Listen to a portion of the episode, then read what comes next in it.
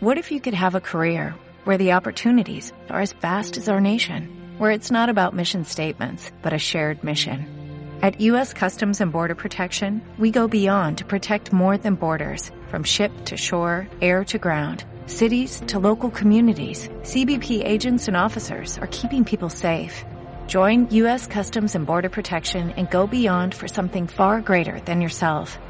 Learn more at cbp.gov/careers. Son las 8 de la mañana en Canarias. Caja 7 te ofrece los titulares del día. El volcán de La Palma mantiene su nivel de explosividad, alternando fases más explosivas y otras con más emisión de cenizas y piroclastos. El sismólogo del IGN, Itaiza Domínguez, ha insistido hoy en De la Noche al Día que mientras se mantenga el perímetro de seguridad no hay peligro para la ciudadanía. Vamos a tener fases más explosivas, con más emisión de ceniza, también momentos con más emisión de piroclastos. Hemos visto en algunos, en algunos momentos como los piroclastos llegaban a mucha altura, ¿no? esos fragmentos de, de, lava incandescentes, ¿no? Y momentos de más explosividad, ¿no? Yo creo que esto, mientras mantengamos ese perímetro de seguridad, para las personas no debe haber peligro y, evidentemente los que tienen que tener cuidado pues es las personas que se tengan que acercar por motivos de trabajo, claro. Sobre una eventual fisura en otra zona de la isla, Domínguez ha afirmado que siempre existe el riesgo de una nueva fisura que emita lava hacia otra zona más alejada, aunque ha dejado claro que por los datos con los que cuentan no debería pasar. Además asegura que para, para que eso sucediera habría que tener señales precursoras que no se están dando. Por cierto, muchas personas siguen recordando cómo fue el momento de la erupción. Richard, un vecino del Paso, tuvo que salir corriendo de su casa tras recibir la llamada de un amigo para ayudarle a recoger todos sus enseres antes de que la lava devorara su casa. Así lo ha contado en De la Noche al Día. Ver humo y, a los cinco minutos ver en las noticias que, ha entrado en erupción el volcán, ¿no? Y, de ahí a, que me llama mi amigo, pues puede pasar hora y media, dos horas y, y nada, no, no hace falta que diga nada, sino ven corriendo y es coger mi vehículo, irme corriendo hacia su casa, cargar los dos de los dos vehículos con todo lo que lo que podíamos llevarnos y, y salir de ahí. Ya son 1.046 las edificaciones destruidas por la erupción, además 36 kilómetros de carreteras afectadas. Son innumerables las ayudas que se han anunciado, entre ellas una partida de 206 millones de euros que está prevista que se apruebe hoy en el Consejo de Ministros. También en el Senado se celebra este martes la sesión de control del Gobierno, un pleno en el que los ministros contestarán a varias preguntas relativas a la crisis por la erupción, en especial referidas a las ayudas previstas para quienes están sufriendo las consecuencias de esta catástrofe. Y mientras en el Parlamento Europeo, Gabriel Matos subía a la tribuna para reclamar ayudas europeas ante la grave situación que se está viviendo en la isla de La Palma. El eurodiputado popular acaba de manifestar en De la Noche al Día que aunque de momento no estén cuantificados los daños, hay fondos como el de reserva del sector agrario que se pueden movilizar para comenzar a ayudar a los damnificados porque tampoco están cuantificados los daños que se han ocasionado y además que se siguen ocasionando. Por tanto, habrá que ir eh, paulatinamente, ¿no? A lo mejor añadiendo cifras a la, medida que vayamos conociendo los daños. Lo que sí está claro es que en los daños que hasta ahora se pueden más o menos cuantificar, sí superamos los umbrales necesarios para movilizar el fondo de solidaridad y ese es importante, pero hay otros fondos que yo creo que hay que movilizar y que son mucho más ágiles, entre otros el Fondo de Reserva del Sector Agrario. Y una cosa más, la Agencia Europea del Medicamento ha recomendado el uso de una dosis de refuerzo con Pfizer para la población general seis meses después de la segunda dosis. Se mantiene una dosis adicional en las personas inmunodeprimidas. El jefe de epidemiología del Gobierno de Canarias, Amos García, se acaba de referir precisamente a estas dosis adicionales y ha explicado que debido a la situación pandémica de nuestro país se le suministraría solo a la población mayor. Entiende que el resto de la, de la población tendría que esperar a la evolución de la pandemia. Yo en estos momentos esa tercera dosis o esa dosis de refuerzo, si se plantea su administración, la vería ligada mm, prácticamente en estos momentos, y subrayo lo de en estos momentos, a nuestra población mayor, a la población mayor de 60 a 65 años. ¿Por qué? Porque conforme aumentamos la vida en años, vamos envejeciendo y también envejece nuestro sistema inmunitario. En cuanto a los datos de las pandemias, tenemos que lamentar el fallecimiento de una persona y 79 nuevos contagios en las islas. Y esta madrugada los bomberos de Tenerife extinguieron un incendio que se originó en un edificio de tres plantas en la calle Santa Rosalía, en Santa Cruz de Tenerife. Dos viviendas quedaron totalmente afectadas y no hubo heridos. ¿Estás estudiando? Pues enhorabuena. Un año más, el ingreso sobresaliente de Caja 7 te recompensa por tus buenas notas. Sí, sí, como lo oyes. En Caja 7 premiamos tu esfuerzo. Entra en ingresosobresaliente.com y consulta las bases. Caja 7. Somos la Caja de Canarias. De la noche al día, Canarias Radio. La mano de hierro de Bernarda Alba resuena en Ópera de Tenerife. El amor por Lorca llevado a la ópera. La casa de Bernarda Alba, Auditorio de Tenerife, 19, 21 y 23 de octubre. Entradas desde 20 euros, 5 euros para menores de 30 años, 20% de descuento comprando los dos primeros títulos. Ópera de Tenerife. Renueva tu carnet de conducir en Gomermedi. También hacemos reconocimientos médicos para embarcaciones de recreo, animales potencialmente peligrosos, armas, vigilantes de seguridad, oposiciones, etc. Encuéntranos en Santa Cruz de Tenerife, Candelaria, Los Cristianos, San Sebastián de la Gomera, Telde, Santa Brígida, Vecindario y en Puerto del Rosario. Infórmate en nuestros teléfonos Gomermedi 922-871851 y 928-698114 o en www.gomermedi.com. Llega la Night Run Las Palmas de Gran Canaria. Sí, a disfrutar. Sí, al deporte al aire libre. Sí, a conquistar la ciudad. Sí, a tu carrera favorita. Night Run Las Palmas de Gran Canaria. El próximo 23 de octubre. ¡Anímate! En Cristalam tenemos la solución definitiva para el exceso de calor en edificaciones. Nuestras láminas de control solar 3M para cristal con una reducción térmica de más de un 80% y libres de mantenimiento son eficiencia energética en estado puro, sin obras, sin cambiar los vidrios, en exclusiva en Canarias, solo en Cristalam. Visítanos en cristalam.com. La mano de hierro de Bernarda Alba resuena en Ópera de Tenerife. El amor por Lorca llevado a la ópera. La casa de Bernarda Alba, De Tenerife, 19, 21 y 23 de octubre. Entradas desde 20 euros, 5 euros para menores de 30 años, 20% de descuento comprando los dos primeros títulos. Ópera de Tenerife. Todo el mundo tiene su menú favorito en McDonald's y Aitana tiene el suyo. Disfruta por tiempo limitado de su menú completo por 9.90. Una CBO con extra de queso, patatas con ketchup, McNuggets con deliciosa salsa barbacoa y mini McFlurry de Oreo con caramelo. Y descubre más sorpresas en nuestra app en McDonald's.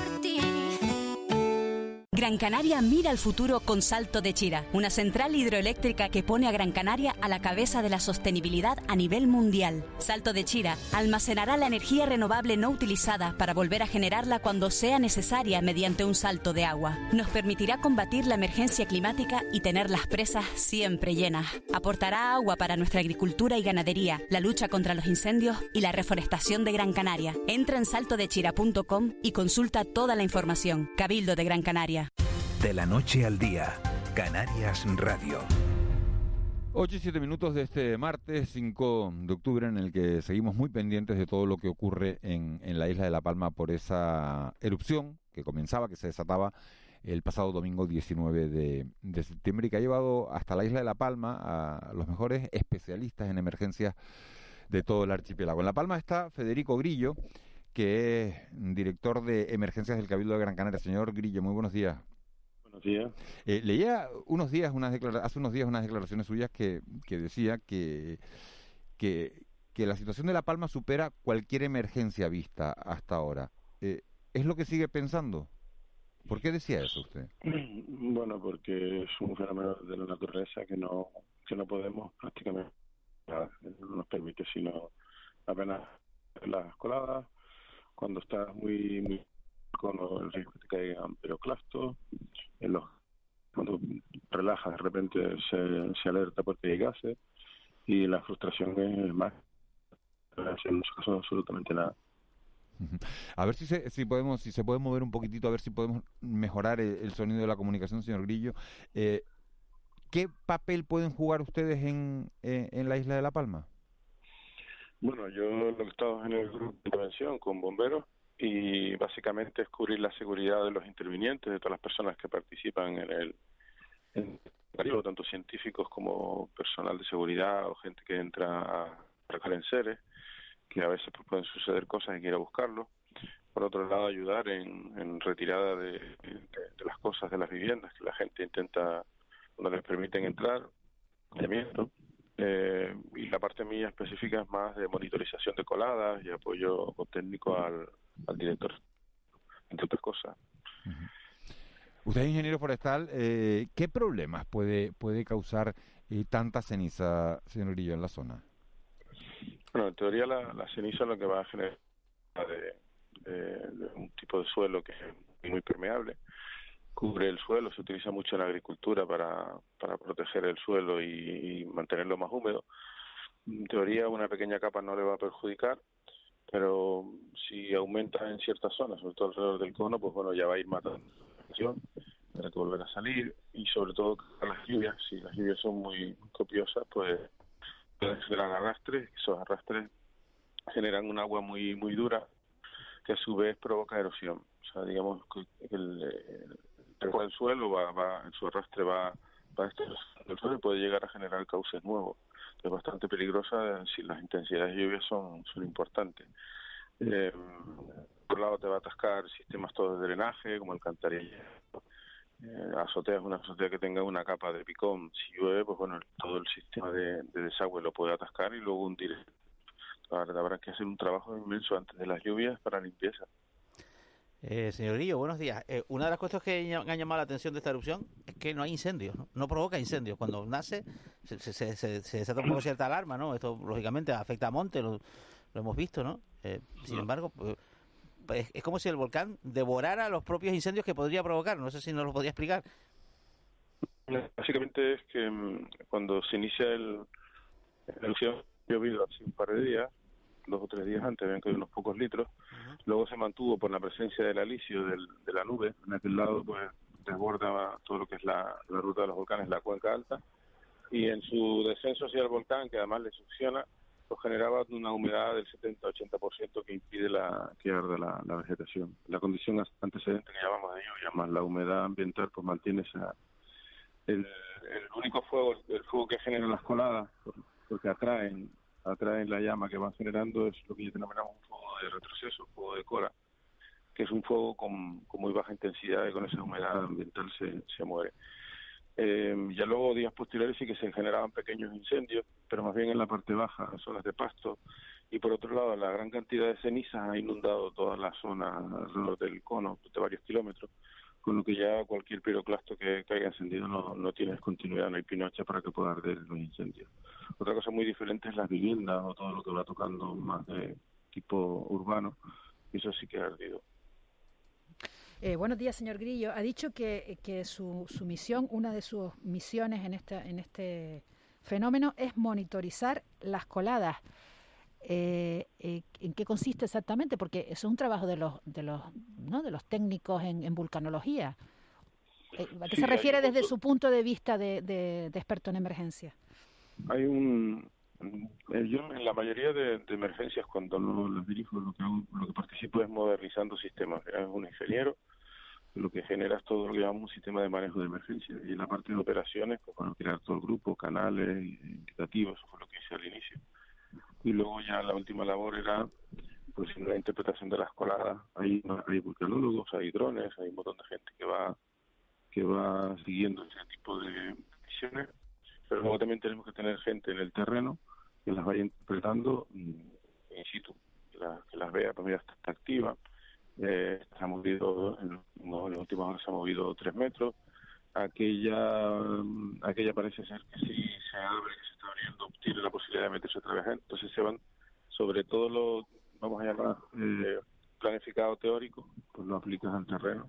Necesita gente también que se mueva por el terreno. Entonces el grupo de intervención, en el caso de Gran Canaria, estábamos en el, en el sector norte de la colada, nos movíamos por diferentes puntos donde veíamos las amenazas pues esta se ha desactivado, esta sigue caminando, esta va un poco más lento. Un poco la misión que hacía los últimos días. Y en relación a un incendio, en comparación a un incendio que es bastante más rápido, ¿no? Eh, eh, está siendo más fácil la, la protección de, de, la, de bueno de, la, de, de, lo que hay que proteger, ¿no? La vida humana y sus propiedades. Está siendo más fácil eh, el, el, evacuar porque hay más tiempo, esto es más, esto es más calmado que un incendio. Digamos que cada una tiene sus ventajas y sus inconvenientes. El incendio forestal, estamos más, más habituados, tenemos mucha más experiencia en incendios forestales, entonces trabajamos mucho más rápido y más suelto. esta es una emergencia que el operativo desconoce. De entrada, los primeros días había muchísima cautela. Los que tenemos ya un poco más de experiencia en volcanes, pues ya sabemos que nos permite trabajar. Se puede evacuar muchísimas cosas, se puede sacar gente, animales, e incluso por debajo de las coladas, porque la velocidad de, de avance en muchos casos es de menos de un metro por hora. Entonces eso te permite hacer un montón de cosas. Pero sí que es cierto que tiene cosas complejas como son los gases. Hay muchos tipos de gases, muchos de ellos son pesados, en ciertos sitios que te metes se han acumulado. La presencia de piroclastos son un tipo de, riesgo que el incendio forestal pues, pues lo, lo, tienes un poco más, más conocido. En este es como más, más zorro, más astuto el, Federico Grillo, director de, de, emergencias del Cabildo de Gran Canaria. Muchísimas gracias por habernos atendido y, y, bueno, que vaya que vaya bien el trabajo ahí en La Palma. ¿Hasta cuándo se queda? Nada, yo ya vuelvo. Vuelve ya. Yo por aquí ya llegué anoche, ya me retiro, estaré unos días descansando. De acuerdo. Un abrazo, señor Grillo. Venga, gracias a ustedes. Chao. 8 y cuarto. Vamos con nuestra compañera Eugenia Pais, que está viviendo, bueno, pues este decimoséptimo día de, del volcán escupiendo lava. Néstor, el, el asesor del alcalde de, del Paso, se va a enfadar porque para él es el decimosexto, para mí es el decimoséptimo, ¿no? Eh, contamos de manera distinta, claro, yo tengo otro, otro método de, contabilización. Eugenia Pais. ¿Dónde estás? ¿Qué tal, ¿Qué tal, Miguel Ángel? Mira, estoy eh, en el centro de los Llanos, estoy justo en la parada. Yo creo que es una de las paradas más potentes que puede haber en la isla de La Palma en cuanto a actividad se refiere. Ellos habitualmente, hasta hace pues esos 16 o 17 días, según los cuentes tú, los cuente el asesor de, Sergio Rodríguez, eh, en esa fecha anterior a la erupción del volcán, pasaban aquí 14, 16 horas de trabajo en muchas, muchos periodos frenéticos. Hotel, eh, actividad comercial, eh, y todo lo demás que se pudiera juntar. Ahora la, la parada es como eh, silenciosa y, y, está, bueno, pues parcialmente vacía. Y tenemos con nosotros a Luis. Luis que ha vivido lo del volcán de una manera increíble. Eh, con Luis podríamos estar, yo creo que muchísimo tiempo. En el poco tiempo que vamos a estar con Luis acompañándole y al que le agradecemos enormemente que esté con nosotros aquí con su taxi parado, Luis tiene una empresa familiar de alquiler de bicicletas para senderistas bloqueada, cerrada en Puerto Nao, a donde no sabe ni cuándo ni cómo va a acceder. Tiene un taxi en el que, con el que le pagaba la carrera universitaria a su hija en La Laguna eh, y tiene muchos frentes abiertos que, que mantener. Ahora todo, todo es incertidumbre. Luis, buenos días. Buenos días. Luis, cuéntanos, tienes eh, esta situación y el sector del taxi tiene claro que es uno de los sectores damnificados, pero se quieren primero solidarizar con todos los afectados directamente sin vivienda, a los que conocen, a muchos de los que conocen. Sí, eh, tenemos, hay muchas historias personales que me, han tocado vivir, de amigos que, han, que lo han perdido todo, de conocidos, de am, amigos de los amigos, y el sector ha bajado un montón, ha bajado, yo diría que hasta un 60% la, la, los ingresos. Eh, date cuenta que nosotros dependemos mucho del hotel de Puerto Nao, del sector turístico, que es Puerto Nao. Y hay muchas tiendas de, de turismo de, de, bicicletas que también se mueven mucho en la isla y de senderistas. Al estar todos los senderos cerrados, eh, las tiendas de bicicleta no pueden, no pueden ofrecer los servicios porque están todos los, aunque tengamos la parte norte de la isla. Pero eh, son las rutas más conocidas y las más comerciales para ellos.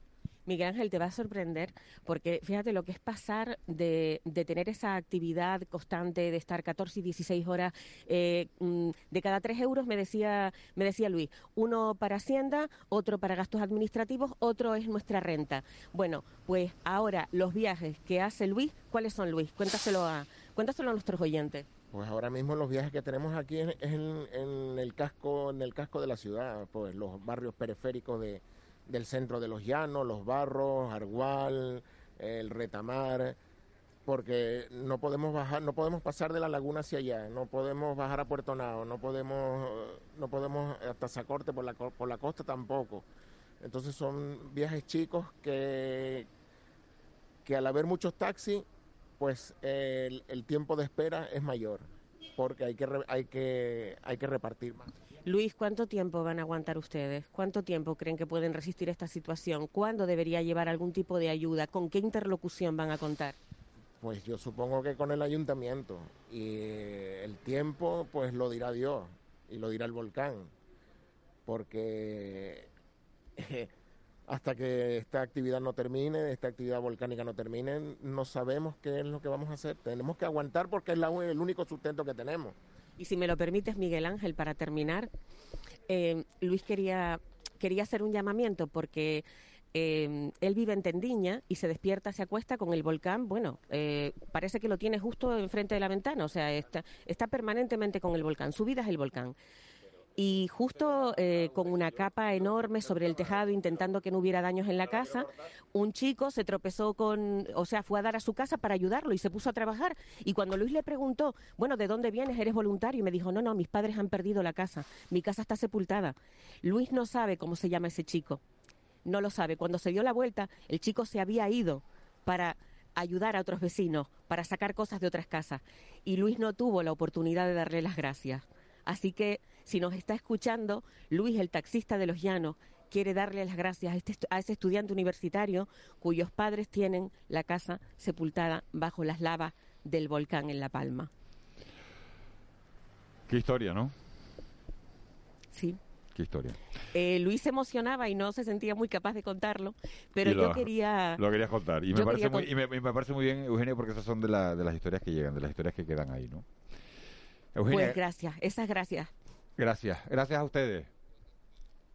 Luego hablamos. Gracias, buenos días. 8, 8 y 20. Esa es la situación que se vive a pie de campo en, en, la isla de La Palma.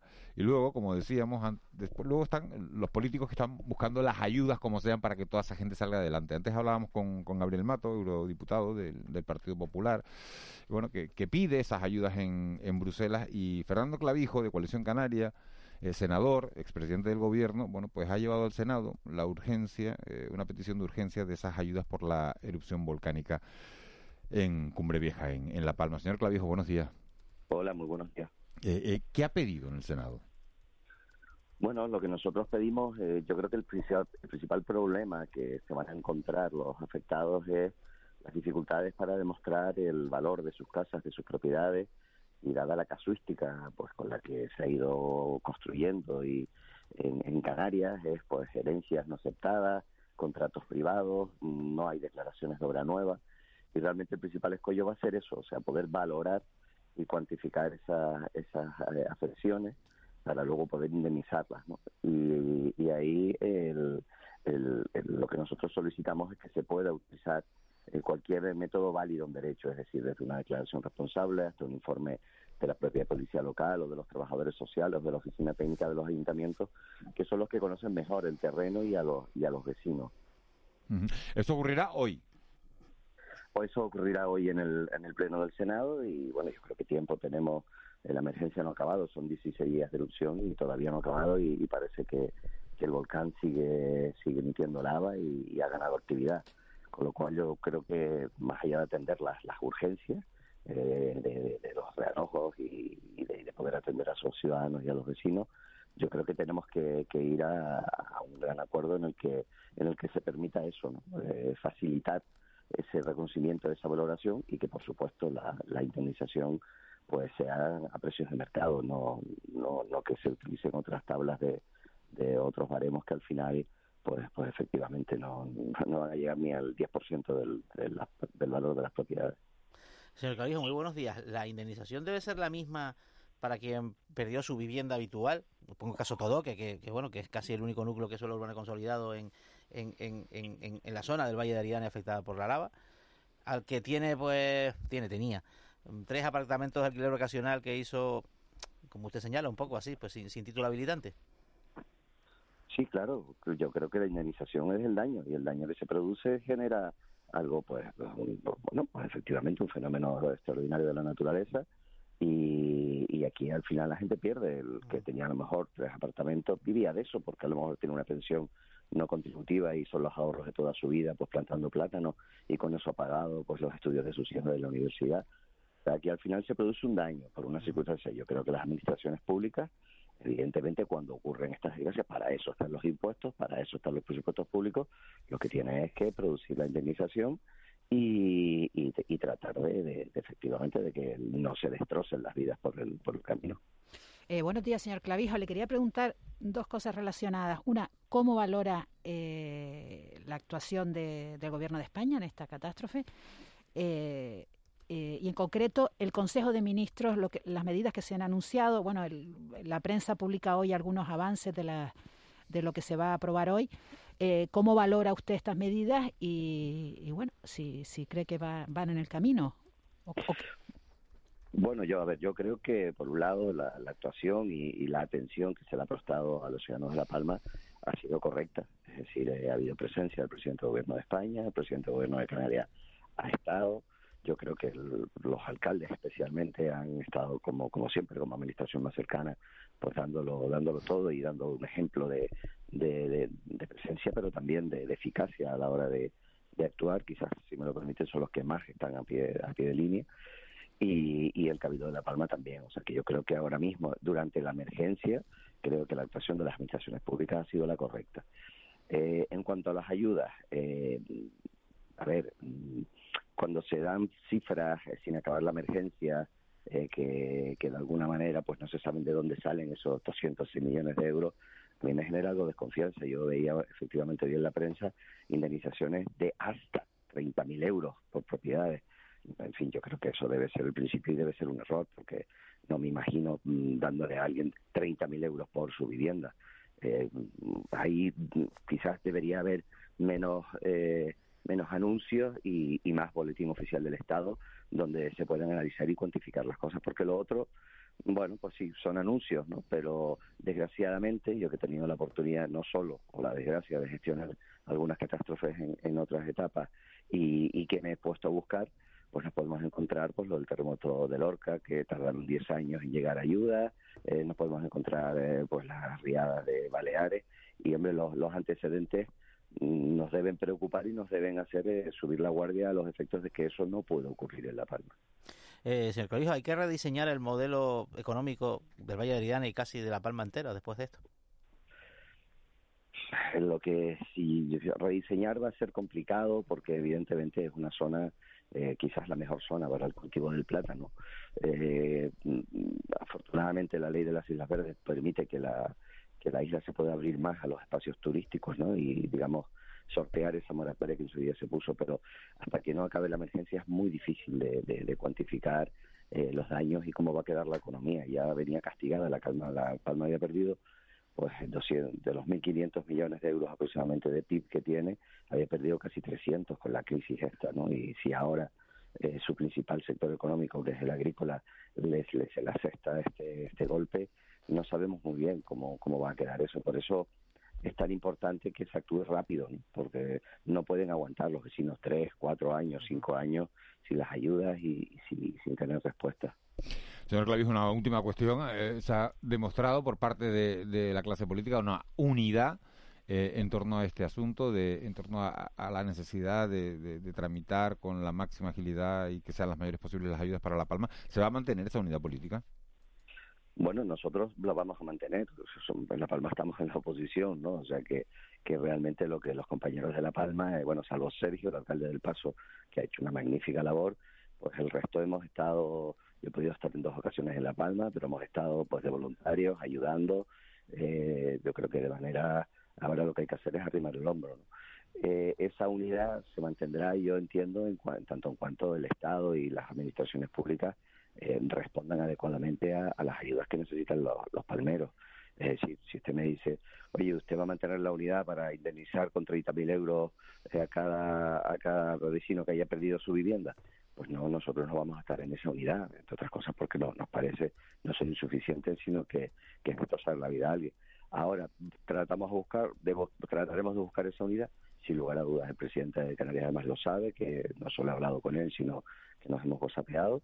Y, en esa línea vamos a hacer lo que hemos hecho hasta ahora. Oye, tendemos la mano y para articular soluciones y medidas, cuenten con nosotros si no cuentan, bueno, históricamente no han contado, pero oye, si no contasen, pues oye, pues nosotros vamos a estar del lado de los palmeros siempre.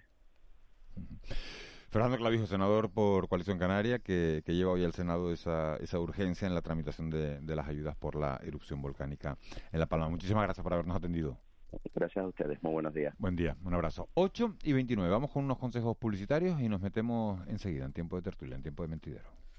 De la noche al día, Canarias Radio. La Fundación Caja Canarias y la Fundación La Caixa presentan la cuarta edición del Festival Internacional Canarias Artes Escénicas. Del 11 de septiembre al 24 de noviembre no te pierdas su prestigioso calendario de actividades. Vive el CAE. Información y venta de entradas ya disponible en www.festivalcae.com. Me llamo José Manuel Pavón y soy médico de urgencias en un hospital. Ni el móvil, ni la forma de vestir, ni tus amistades. No permitas que te controle. Ante la violencia de género, no estás sola. Cuenta conmigo. Esta pandemia la vamos a sanar entre todos. Servicio Canario de la Salud. La mano de hierro de Bernarda Alba resuena en Ópera de Tenerife. El amor por Lorca llevado a la ópera. La casa de Bernarda Alba. Auditorio de Tenerife. 19, 21 y 23 de octubre. Entradas desde 20 euros. 5 euros para menores de 30 años. 20% de descuento los dos primeros títulos. Ópera de Tenerife. Si eres testigo o víctima de algún delito, el Gobierno de Canarias pone a tu disposición la Oficina de Asistencia a las Víctimas de Delitos, una ventana virtual para que en un solo clic, de manera inmediata y confidencial, obtengas información, protección y asesoramiento de profesionales especializadas. No dudes en contactarnos, estamos para ti. Te cuidamos, Gobierno de Canarias. De la noche al día, Canarias Radio. El Mentidero.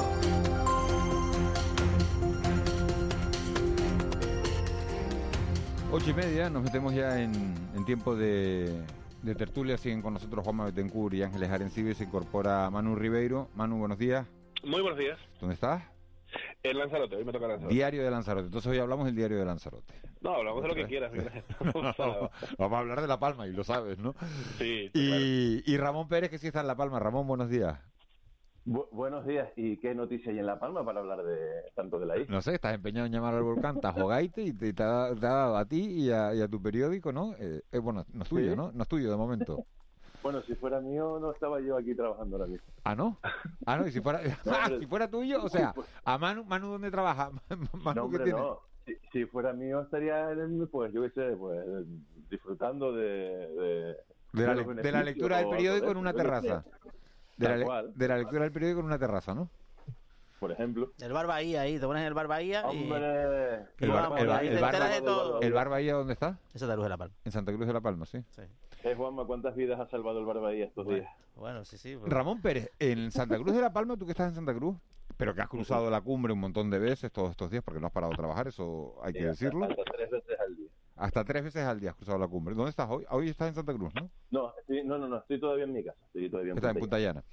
Eh, te iba a preguntar, ¿se vive dos realidades distintas ahora mismo en la isla de La Palma? Totalmente. Eh, no, es como una isla dividida en dos, ¿no? Donde una parte que tiene toda la erupción, que oye eh, permanentemente. Ayer estaba desayunando yo en la Plaza de Mata, en Santa Cruz, enfrente del mercado Santa Cruz de La Palma, y te decían, claro, dice, Miguel Ángel, conozco gente de los llanos que se viene aquí a descansar del sonido del volcán. O sea, que te vas de vacaciones de los llanos a Santa Cruz o a Breña Alta o a los cancajos para olvidarte, para, para olvidarte. Tengo un amigo, sí, sí, tengo un amigo que se fue el fin de semana a Tenerife, tal cual, para poder dormir. Claro. Pero para poder dormir, porque es verdad que salvo momentos o puntuales. Sea, imagínate, prefería, prefería venir a Tenerife que ir a Santa Cruz, ¿no? O sea, el pique de, los llanos y Santa Cruz hasta ese extremo, ¿no? No, no, no, hombre, no, no por eso, porque además el, el, chico es de Santa Cruz de la Palma. Lo hace simplemente para, porque es que al final eh, la conectar un poco, sí, sí, claro. Tal cual. Lo puedo entender. La, tierra, la, la arena sí está presente en todas las calles no deja de ser menos cierto que hasta el tercer o cuarto día del volcán no fue cuando se hizo presente. En aquellos tres o cuatro primeros días sí es verdad que parecía que estábamos en otro lugar del mundo en el que no Pero el domingo, el domingo de la semana, pasada cambió todo, sí, Una semana después, justo. Y fue cuando, incluso en Santa Cruz de la Palma, se escuchaban los estruendos de, de esa fase explosiva. Estaba viviendo una fase explosiva. El cambio del viento hizo que la ceniza se repartiera por toda la, por toda la isla y el ruido también llegara a, zonas importantes. Y ahora, pues también es verdad que el, que el proceso sísmico, eh, yo en Punta Llana no lo he notado, también es verdad que es una zona de la isla antigua, pero en Santa Cruz de la Palma sí se han notado algunos de esos temblores. Con lo cual ya ahora, ahora mismo sí la isla al completo está integrada dentro del, de este proceso. Manu Ribeiro, ¿cómo se está viviendo desde Lanzarote y Fuerteventura la, la situación de, de la erupción Pues en La Palma? Con, con mucho interés, porque al final, eh, aparte de que, de que hemos eh, podido en algún momento determinado poder desplazar a compañeros para, eh, para que registrasen también de primera mano su visión de, de, la, de la erupción, eh, sí es cierto que hay mucha preocupación, porque, porque claro, al final yo creo que esto está sirviendo eh, también para, para unir eh, islas que habitualmente van coloquialmente a su bola, que van siempre pensando en, sus en sus problemas, en sus historias, en sus reclamaciones, en su ombligo, que se en su ombligo, y esto sí está sirviendo, creo yo, para unir eh, territorios insulares fragmentados y hay mucha, yo creo que hay mucha sensibilidad en general eh, y todo el mundo lo está sintiendo como, como algo que, que le toca de cerca, ¿no? Aparte de que evidentemente siempre hay relaciones o familiares o especialmente de amistad, siempre al final por, por, por, diversas circunstancias siempre has estudiado con alguien de La Palma o siempre tienes un amigo o tienes un primo, en fin, que, que hay que hay muchas relaciones, mucho tejido social que, que lo está sufriendo de, de, primera mano y hay también, en fin, mucha, yo creo que hay mucha tristeza en todo el conjunto de Canarias por sobre todo por el, ya el millar, ¿no? Aproximadamente de, edificaciones destruidas, de, de, pueblos atravesados por la lava y, y la novelería quizás de, la, de las primeras horas se ha transformado en un sentimiento de, de, pesar y esperando que esas grandes promesas por parte de, las autoridades del gobierno central, esos 200 millones de euros que, que, se han ya repetido en las últimas jornadas, empiecen a llegar de forma tangible, porque hay gente que lleva casi dos semanas fuera de sus viviendas, eh, en fin, eh, que es una situación eh, que coyunturalmente se puede soportar, pero que durante mucho tiempo también va minando psicológicamente a, a, los afectados, ¿no? Supongo que es así. Pero el realojo de... ¿Cuántos pueden ser al final?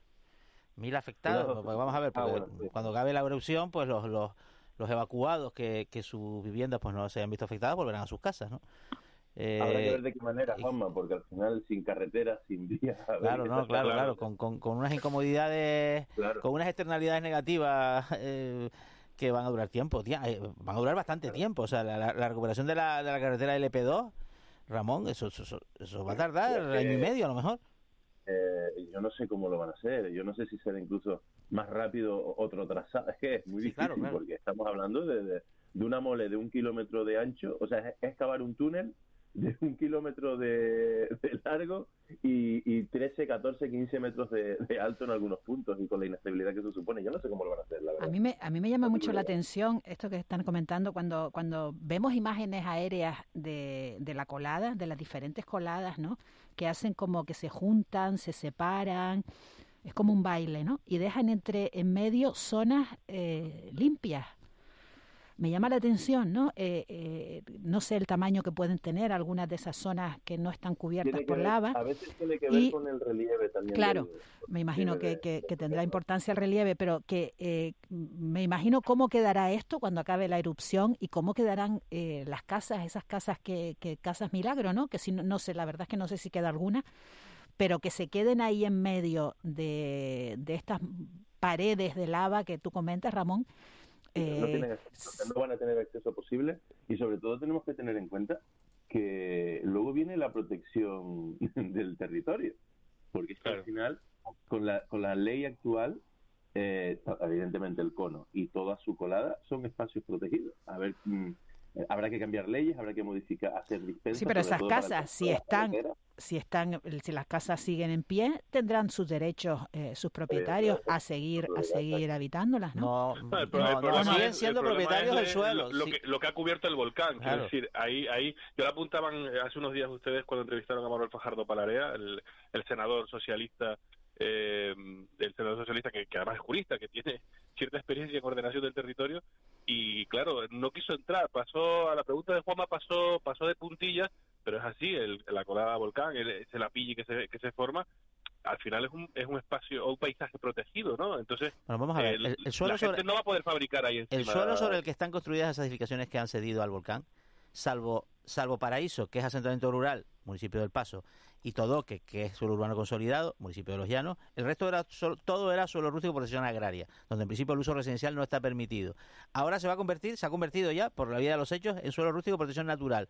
Ahí no se puede edificar. Es que igual es que es mala idea edificar donde ya se ha producido una colada volcánica. Esa es otra También cuestión. tenemos que entenderlo. Y las No, y declaraciones el- del, el del problema- el- consejero... El problema va a ser la, reubica- la reubicación. Quiero decir, Ah. gente que, que solamente tenía esa vivienda, o gente que tenía esas propiedades, que no tenían otros otros sitios. Es decir, ha trastocado la vida de, de centenares de, de familias, ¿no? Entonces, y el problema va a ser ubicar, ubicar en otro sitio.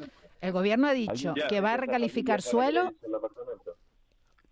Es que a mí no me lo- resulta muy difícil creer que cualquiera de esas familias se quiera No, ir está a- claro, está claro que habrá una resistencia, pero pero pero claro, Pero al eh, mismo sitio no pueden volver ni física, ni, ni, ni, ni legalmente, ni, ni tampoco Juanma, es el gobierno ha dicho que van a recalificar suelo, que hay suelo Sí. y que y bueno y el consejero de transición en el. Parlamento dijo En otras zonas que no de- vamos vamos dijo que no iba a haber impedimentos legales más o menos iba a decir no Sí, o bueno, sea eso, que- es que- reclasi- eso es reclasificar suelo, desarrollarlo, urbanizarlo. Porque claro, lo que tiempo, no va... eso es un tiempo, ¿eh?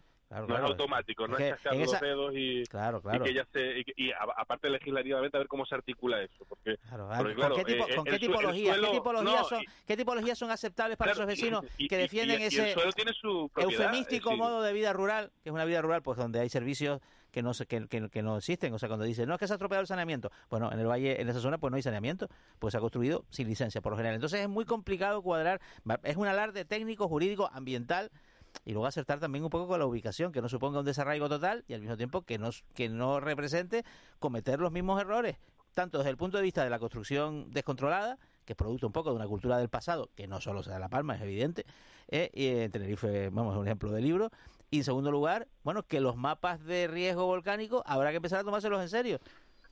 Sobre pero eso, los mapas de riesgo volcánico cuánto abarcan en- en otro- Todas las No, zonas de riesgo, todas las zonas de riesgo vol- no, Claro, bueno, no, bueno, es pero en el caso de la. Palma, en, en el norte menos que en el sur.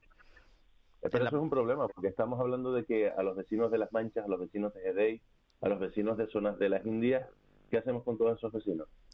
Porque es que al final eh, existe miedo actualmente. es que en, el claro. 40 en el 49 pues no pasó nada porque vivían 8.000 personas en todo el Aridane. En el 71, afortunadamente, el Teneguía explotó en, en el mar, prácticamente. Por eso te Pero digo, Ramón, este- te digo, Ramón, este esta erupción- está creando mucho miedo. Esta erupción reformatea eh, las relaciones humanas Tal- tal- y, tal cual. y- y las relaciones económicas en el Valle de Aridane y por tanto en la isla de La Palma entera por la relevancia que tú estás señalando. Eso- y y es que eso hay que entenderlo, que estamos hablando de, de, un, de, un, de un cambio físico, lo decía en, en el programa Fuera de Plano el otro día y me, y me gustó muchísimo Luis Ortega, el veteranísimo periodista palmero, ¿no? Que de la historia decía, española de toda la vida, sí, sí, sí. sí, que decía, es que la realidad física ha cambiado, es que ya la isla es otra. Pues es otra. Sí, y que no termina de crecer y, y que sigue creciendo, ¿no? Por Bueno, la, bueno, la como- fajana que, que, Como que es una... así, llega a Nueva York, la fajana. Tremendo, hoy, se, ¿no? hoy se presentan la, hoy se presentan Ramón la- las dos plataformas, las dos plantas desaladoras que, que se van a instalar en la Sí. zona. Eh, ¿Pueden servir de ayuda? Parece que, bueno, habrá que intentarlo, ¿no? Sí, eh, estaban viendo las, las fórmulas de instalación, sobre todo, va a haber que probarlas. Eh, Es la solución probablemente más a corto plazo, aunque se va a dilatar un poquito. Hablaban incluso de dos semanas para que esté en funcionamiento.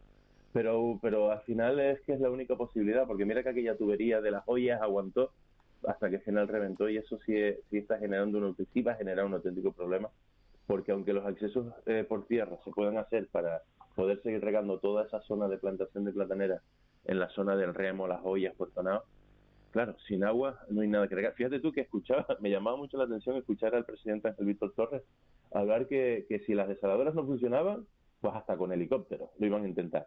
La verdad que era algo, me parece muy llamativo, pero bueno, al final son soluciones que hay que seguir buscando para que no se pierda toda esa zona de, de platanera.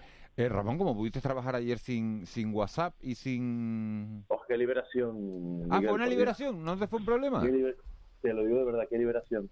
Sí, bueno, al final el correo electrónico sigue funcionando. El, el, el- hombre, uno no, se, no espera a las 5 de la tarde para, teléfono para hacer funciona, el- ¿no? para el día siguiente. El teléfono funcionaba. Pues, pero en cierto modo, te lo digo, y además lo digo sinceramente, fue una liberación brutal. Después de 10 y no sé cuántos días de, de teléfono que no para de sonar, de vibración en el bolsillo del WhatsApp, de- fueron tres horas o cuatro horas. Bueno, no sé, yo al final me fui a la cama y todavía no funcionaba el, el WhatsApp fue sinceramente un auténtico alivio de descanso. Qué, qué bien nos iban otras épocas cuando no existían estos chismes. De Ma- verdad. Manu, ¿cómo lo, vi- cómo lo viviste en la caída esta de, de- de las Pues redes? yo, pensé, yo pensé que tenía el teléfono estropeado. Que, Yo también, ¿Qué yo- pasa? Lo, lo reinicié varias veces pensando, bueno, será cosa cosa mía. será Lo cosa mismo mía. que hice yo. Re- yo apagué y encendí el router de casa cuatro veces. Yo estaba intentando enviar un WhatsApp por el móvil, re- reinicié el móvil y no había manera hasta que dijeron, no, que está averiado, vale. Eh, pero de todas maneras, eh, pero Manu, Manu tiene el Telegram ahí, que Manu tiene su alternativa soviética ahí, Hay, coño, siempre. hay, Ah. hay, hay, hay alterna- hay alternativas, lo que pasa es que no son tan eh, no están tan extendidas, no están Sí, tan sí, extendidas entre el resto de los comunicantes. Pero fíjate me- que esto, esto demuestra eh, me No, llama no. la atención que en episodios como este, de repente, en el Telegram, los que lo usamos, de repente te empiezan a aparecer decenas de personas nuevas. Que se están desca- que se han crimen, ¿no? descargado Que están descargando la, la aplicación. Sí, sí, sí, sí. No, pero a ver, eh, está claro que, eh, que el WhatsApp, por ejemplo, que ha sustituido en muchos casos al correo electrónico como alternativa más rápida, Y al, más tele- y al teléfono, más que al Y correo al electrónico, yo teléfono, creo y al que, Manu, teléfono, que al sí, teléfono, correcto, ¿no? al, eh, correcto, al teléfono. Eh, hay gente que te manda notas de audio de 15 minutos o de 20 minutos. Claro, es, es preferible que te llamen y que, que sea, que mucho más. A Manu los artículos, mucho más a. Manu los artículos del diario Lanzarote, diario Fortuna, se lo mando por Pero a ti WhatsApp. te han mandado un audio. Correcto. Manu, a ti te han mandado un audio de 15 minutos. Sí, sí, sí. ¿En hay, hay serio? gente que. Hay gente a mí que me, me hay- pasa de tres y no lo oigo hay directamente. un, hay, hay un activista hay un activista social por las islas orientales que suele que suele enviar su su en fin Y les pondrán publicidad en medio los tuyos, ¿no? En los audios que No, te no, mandan a ti, ¿no? Porque que- pero lo que llama la 15 atención minutos- de esta 15 crisis, eh, Miguel Ángel, lo que llama, a mí me llama la atención, bueno, que me, me, me, me, me- me preocupa, ¿no? Eh, es que eh, este parálisis que sucedió ayer y que tanto nos afectó a tantas millones de personas en todo el planeta está en manos de una eh, eh, entidad privada. O sea, es una entidad privada que tiene el que tiene la que tiene este poder. Pero fíjate- De- fíjate de, que hay- hay- hay nuestros datos, exacto, Juanma, los datos. hay muchísimas eh, con respecto a la caída de ayer que sufrió el grupo de Facebook eh, fíjate se vieron afectadas las comunicaciones porque mucha gente tiene WhatsApp como fuente de comunicación primaria para relacionarse eh, en el trabajo, en la vida personal, etcétera. Cayó Facebook y la gente, hay mucha gente que se informa a través de, de Facebook. De hecho, los medios, si sacas una estadística, probablemente entre el 20 y 25% de su tráfico, de su audiencia, provenga de, de redes sociales y principalmente de, de, Facebook. Y, y gente que, que eso es lo preocupante, que se desinforma en vez de informarse a través de a través de Facebook. Y luego está la novelería también del Instagram, de ver dónde ha ido mi amigo, mi amiga a tomar el café y a sacarse la, la foto con el selfie con el con el bollo. El postureo. Oye, el en postureo, contexto de emergencia, como, Hay- como hay- me, hay niego, una- me niego a que criminalicen en esta emisora a Instagram, que yo soy usuario No, de. Instagram. No, no, quiero decir que, que hay mucha gente que ayer no supo qué hacer por la tarde, no supo llenar sus horas de, de la tarde. Fue un vacío existencial para muchas personas. Y no exagero, seguramente fue, fue así. No, lo, lo que sí, lo que sí es verdad, mano, que, que uno cogía el teléfono y miraba otra vez y dice, pero, pero y todavía está roto, yo. y todavía está roto esto, no, no, no, todavía está roto esto, ¿no? Entonces yo, por ejemplo, eh, con mi madre, por ejemplo, que, que es una persona mayor, me comunicó por WhatsApp, ¿no? Entonces la llamé y le dije, oye mamá, que sepas que no bien. funciona esto, que cualquier urgencia que me llames, que no es que no haya leído el mensaje, ¿no? Entonces, porque al final Y una ella persona feliz mayor... de escuchar tu voz, ella feliz de escuchar tu voz después de tanto tiempo que Por- mi madre siempre está feliz de escucharme, Ramón. No, claro, mi madre siempre me tiene, ¿no? Siempre feliz, como Las la madres madre, somos como así. las madres de cualquiera de, de- de nosotros, ¿no? O, las que- Claro. o en el caso de Ángeles que es madre, ¿no? Sí, señor. También me alegra mucho escuchar la voz de mis hijas. ¿Y te, y te comunicas con ellas por WhatsApp o te comunicas con ellas Por por, WhatsApp, teléfono? por WhatsApp muchísimo, como todo el mundo, ¿no? Que, que Claro. llamas cuando hay algo eh, que tienes que explicar muy bien o que quieres una respuesta inmediata o que no puedes esperar a que te contesten, ¿no? Hay- hay- el WhatsApp eh, a veces no, no es un medio tan tan bueno de comunicación para según qué temas, ¿no? A mí me envían audios mis hijas, con, vamos, es es un poco su método. Es el que aplican un poco con sus amistades y demás y tal, y mi hija mayor en particular sobre todo, ¿no?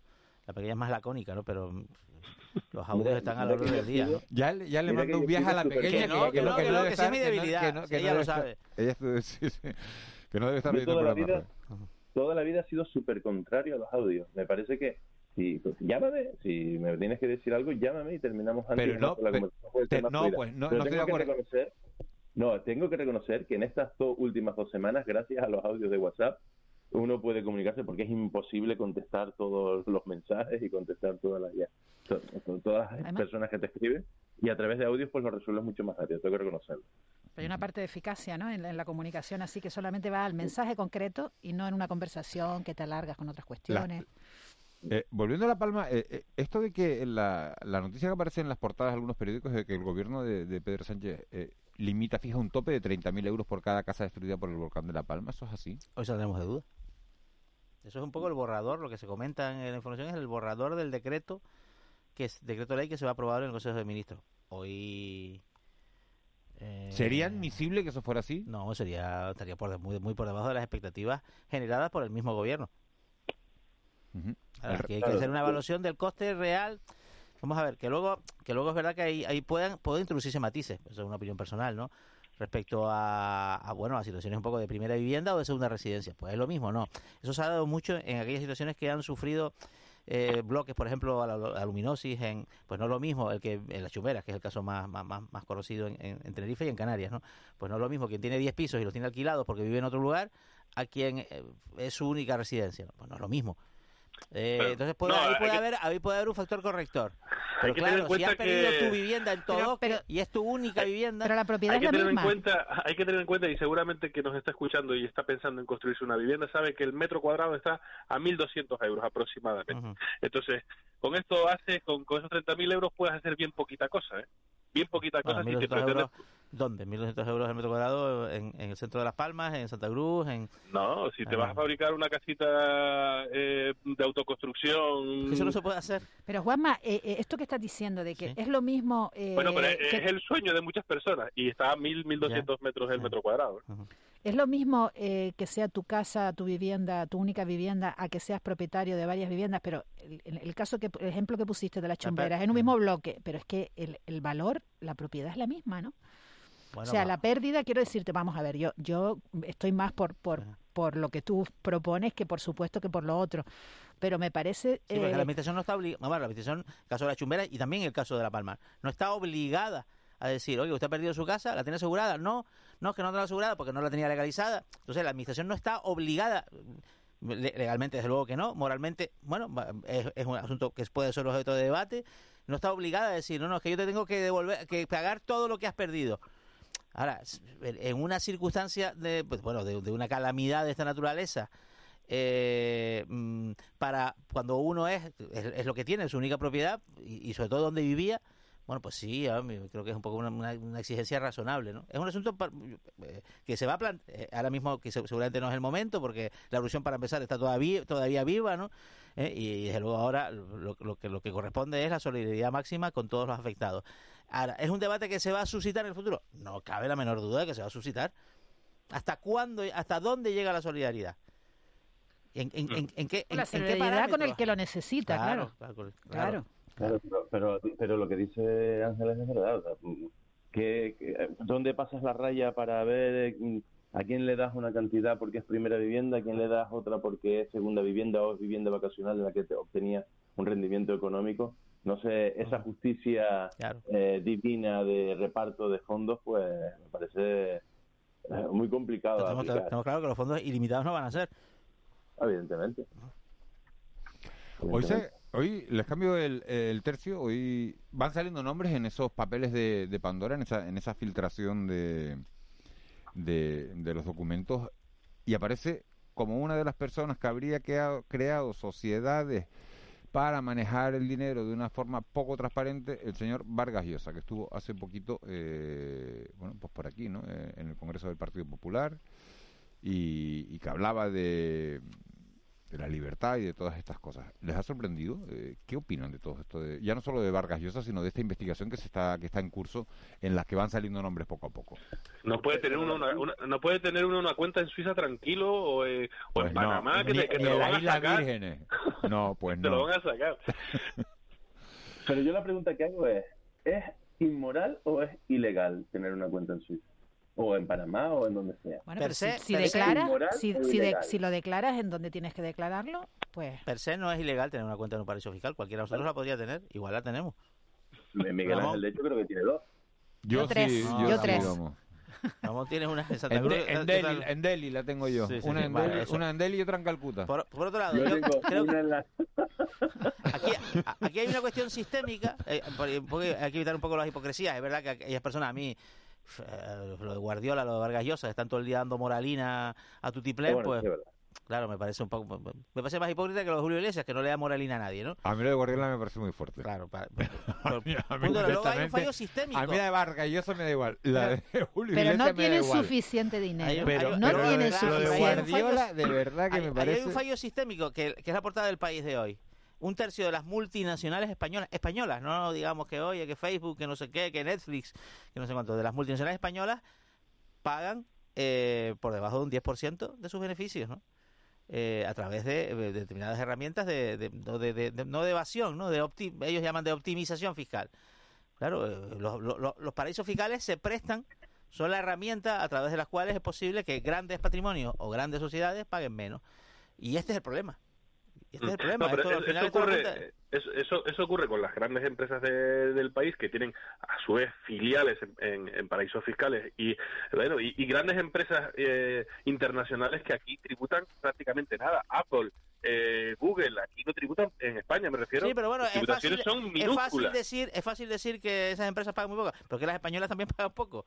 Claro, sí, correcto, pero pero pero que el sistema está mal montado y la y la justicia y la progresividad fiscal que debe guiar el en fin eh, el, sistema para que para que todo el mundo pague de acuerdo con su con sus ingresos y, y su proporción pues no no se está cumpliendo no y luego claro eh, eh, lo que dices eh, de, de determinados personajes públicos que enfatizan siempre que dan eso que dan lecciones y luego al final son pillados con el carrito del helado. En el caso de Vargas Llosa eh, en fin la excusa que ha dado su su agencia de representación es que se estaba divorciando, entonces me- el banco en el que, con el que trabajaba eh, pues creó esa estructura para ocultar esos bienes poco menos que al matrimonio, pero que luego cuando eh, cuando fue cuando se convirtió en residente en España sí los declaró a Hacienda, entonces en principio parecía que no habría ninguna irregularidad, pero está no, no es tanto la ética, no, o sea, no es tanto la legalidad como la estética de este tipo de, de, de No, no, Guardi- operaciones Guardiola que, se acogió a la regula- tremendas. a- Guardiola se acogió a la regulación fiscal que aprobó el gobierno de Rajoy, tan criticada, tan criticada por, por, bueno, por sectores progresistas y demás y tal, pues,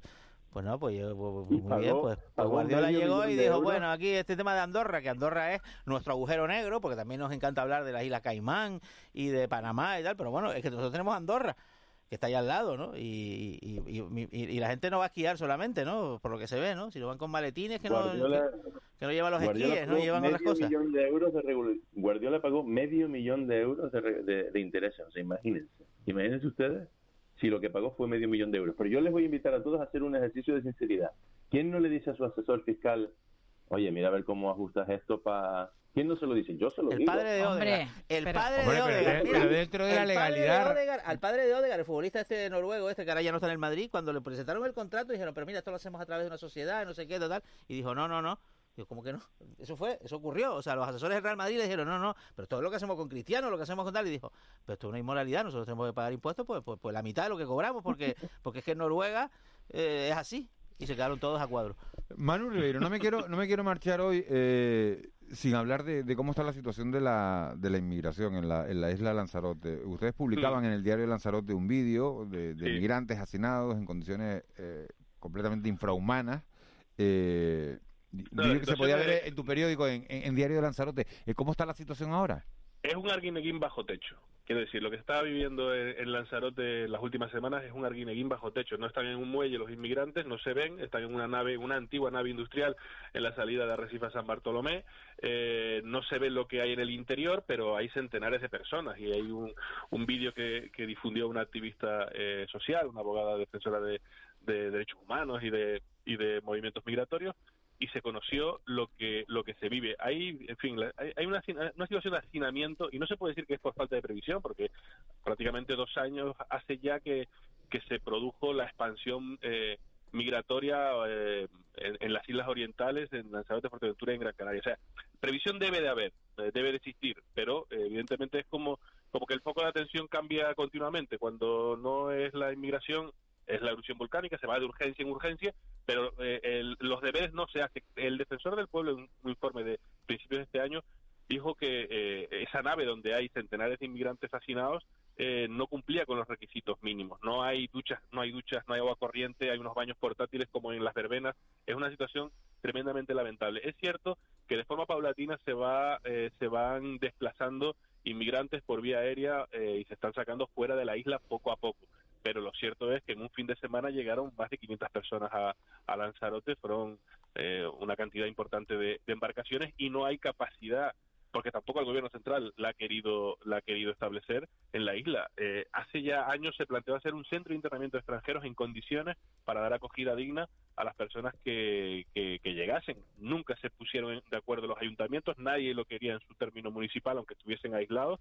Eh, y lo cierto es que ahora hay un, un problema un problema serio. En Fuerteventura está la cuestión más tranquila porque el flujo migratorio es menor, pero no parece que a corto plazo vayan a cambiar estas dinámicas si no hay ni previsión ni recursos y ya la situación está siendo, eh, en fin, bastante, bastante extrema. Vamos, a ver los tres últimos meses del año. el, viernes, el viernes 57 muertos, se conoció la noticia en, una, en, una, en una patera, 12 de ellos mm. menores. Eh, es verdad lo que dice Manu, que eh, claro, que, que, la noticia, una noticia sepulta a otra, ¿no? Y desgraciadamente hay cosas que si no salen en los medios eh, parece que no, que no que no tienen solución, ¿no? O que, o que, o que no o que no existen o que no existen, que es peor.